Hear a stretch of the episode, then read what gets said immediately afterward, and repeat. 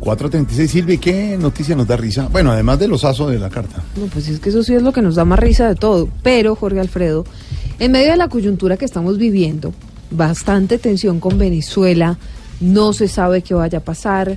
El presidente Donald Trump cada vez anuncia más medidas en contra del régimen de Nicolás Maduro y sorprende un poco que además de la visita del jefe del Comando Sur de Estados Unidos a Colombia, pues ayer hayan aterrizado en la base militar de Catamo unos aviones militares estadounidenses. Estuvieron cerca de cuatro horas en el país. Esa fue la información que se conoció.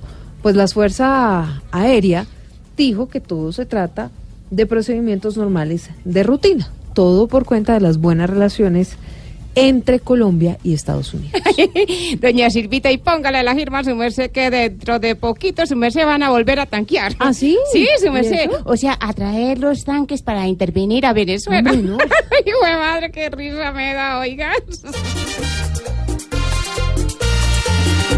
Ja, ja, ja, ja, ja, ja, qué risa nos da que ya en Colombia nieguen los aviones de papá.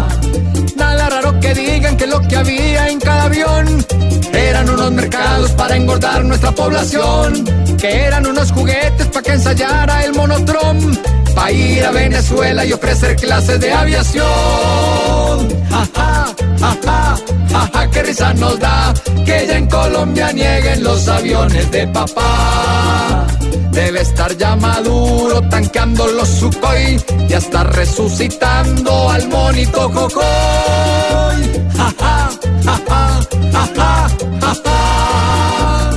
Vamos a ver si sigue con esto el señor Nicolás, hablando solo bobadas como si fuera un capataz. Donde la USA diga ataquen ya no queremos paz, va a temblar el que al pueblo ha gobernado con el de atrás. Nos da que ya en Colombia nieguen los aviones de papá.